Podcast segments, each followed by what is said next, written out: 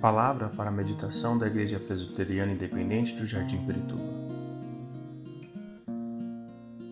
Graça e paz, minhas irmãs e meus irmãos da Igreja do Jardim Pirituba.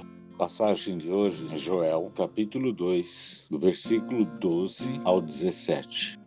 Agora, porém, declara o Senhor, volte-se para mim de todo o coração, com jejum, lamento e pranto. Rasguem o coração e não as vestes Volte-se para o Senhor, para o seu Deus, pois ele é misericordioso e compassivo, muito paciente e cheio de amor. Arrepende-se e não envia desgraça. Talvez ele volte atrás. Arrependa-se e ao passar deixe uma bênção. Assim vocês poderão fazer ofertas de cereal e ofertas derramadas para o Senhor, o seu Deus. Toquem a trombeta em Sião. Decretem jejum santo. Convoquem uma assembleia sagrada. Reúnam o povo, consagrem a assembleia, ajuntem os anciãos, Reúnam as crianças, aquelas que mamam no peito, e até os recém-casados devem deixar os seus aposentos. Que os sacerdotes que ministram perante o Senhor chorem entre o pórtico do templo e o altar, orando: Poupa o teu povo, Senhor. Não faças da tua herança motivo de zombaria e de piada entre as nações. Porque se haveria de dizer entre os povos: Onde está o Deus deles? É tempo de despertarmos do sono eu gostaria de falar de um assunto que foi muito discutido no passado, é sobre o avivamento. E uma característica do avivamento é marcada por um tempo de pranto. Avivamento é um tempo de pranto. Pranto é muito mais que choro.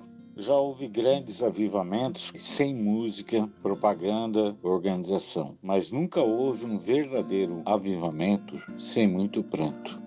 Jesus chorou sobre Jerusalém, Abraão chorou sobre Sodoma, Esdras chorou arrancando os cabelos de sua barba e rasgando seu vestido e seu manto. Paulo também chorou. Da mesma forma, nós temos que chorar. Talvez seria pedir muito, que o choro realmente parece que é uma condição de tristeza e na verdade é, pelo que nós temos sido como igreja de Jesus Cristo. Há muito por que chorar a frieza de nossos próprios corações, a superficialidade do nosso próprio zelo, a falta de poder de nossas vidas, e ao quadro desolador que deixa o coração angustiado. E quando convidamos alguém para chorar e orar conosco, é um grupo muito pequeno. Avivamento é um tempo de pranto em favor dos não convertidos um dia, bem no passado, eu não era convertido, mas alguém orou por mim. E creio que posso falar o mesmo de você. Talvez tenha até sido criado na igreja, mas quando alguém ora por você, chora por você, Deus intervém, convertendo aquele coração. Muitos ainda estão inconscientes de sua desesperada condição espiritual. Alguns estão buscando amparo em seitas. Os falsos cultos estão no seu apogeu. Outros ainda estão se unindo às igrejas sem terem passado pela experiência transformadora do novo nascimento, que significa que frequenta uma igreja, tem um convívio entre os irmãos, mas não se converteram ainda. E para que haja conversão, para que haja transformação, para que haja uma intervenção de Deus, é preciso orar. Toda pessoa usada por Deus é uma pessoa de oração. O quanto nós somos essa pessoa? Qual é o limite da nossa oração em favor dos outros? Para que se convertam? Ou a nossa oração é voltada sempre para nós mesmos? Chegar para Deus, me dá, me dá, me dá. Se alguém não aprendeu a orar, se não aprendeu a prevalecer em oração, se não conheceu a angústia pelas almas, então pode dizer-se que não sabe a maneira de obter resultados espirituais. Se alguém quer ver a Deus glorificado no seu ministério, na sua vida cristã, terá que ser primeiro e sobre todas as coisas um homem ou mulher de oração. Enquanto não prevalecermos com Deus, não podemos prevalecer com os homens. E como alcançamos isso? É preciso orar, é preciso orar. Jesus Cristo, nosso Senhor, sabia o que significava prevalecer em oração. Costumava passar noites inteiras orando. Muitas vezes os seus discípulos o encontravam a sós com Deus em algum lugar solitário, derramando a sua alma em oração agonizante. Enquanto não aprendemos a estar a sós com Deus e a prevalecer em oração, não alcançaremos a capacidade de servir. Só então é que Deus começa a usar-nos e a glorificar-se a si mesmo no nosso trabalho por Ele. Hoje o assunto é vírus, vírus, vírus, contágio, morte, hospital. Mas se começarmos a ver tudo isso de uma outra forma, a enxergar uma avenida para que andemos nessa condição de orar, esse assunto de todas as conversas pode mudar. O avivamento era o tema constante no passado. O mesmo poderia suceder agora se nós desejássemos o avivamento, falássemos do avivamento, pregássemos sobre o avivamento, cantássemos para o avivamento e orássemos pelo avivamento até que ele viesse. Talvez não falte a perseverança e a confiança plena e total em Deus, que ele pode mandar isso e ele quer isso para a sua igreja.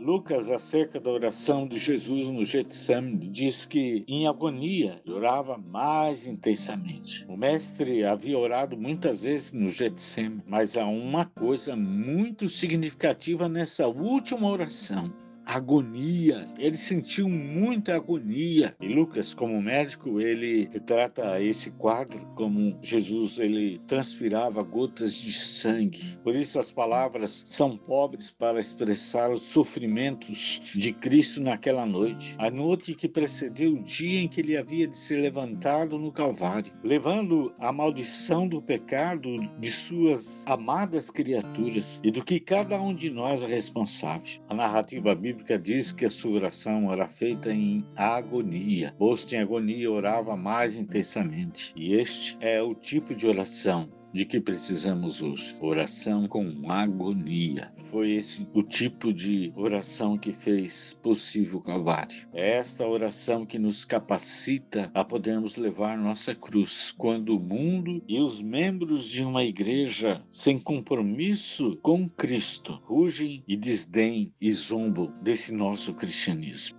Hoje estamos enfrentando a maior crise da sua história, uma crise sanitária, Precisamos de pessoas profissionais de saúde, mas mais que isso, precisamos de homens e mulheres que possam orar com agonia.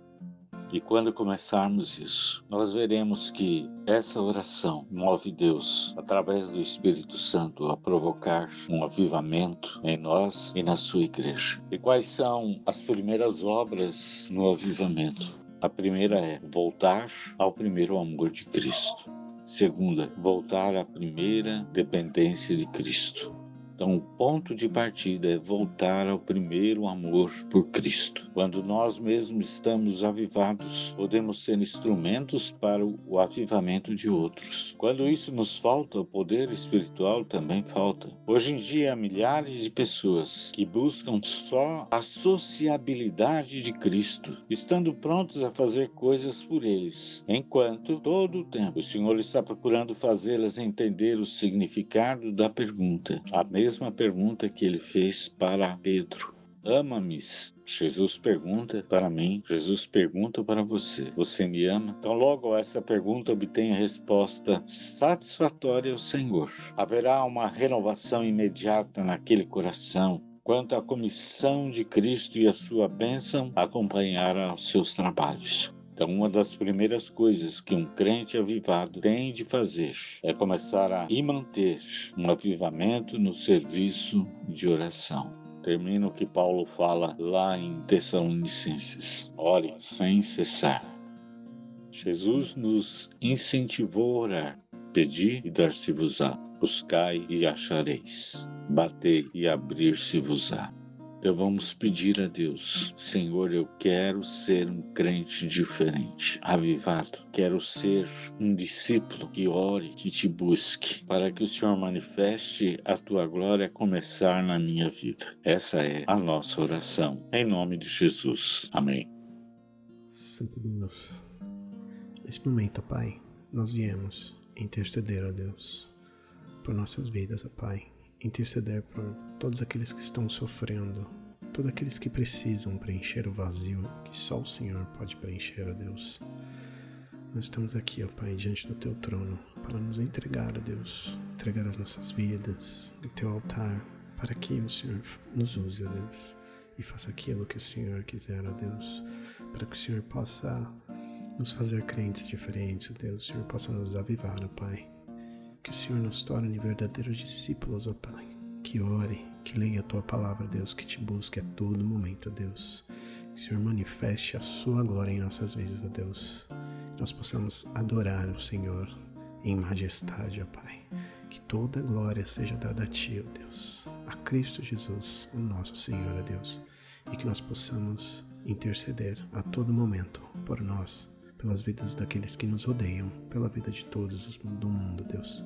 Nome santo Jesus, que eu te peço e já te agradeço. Amém.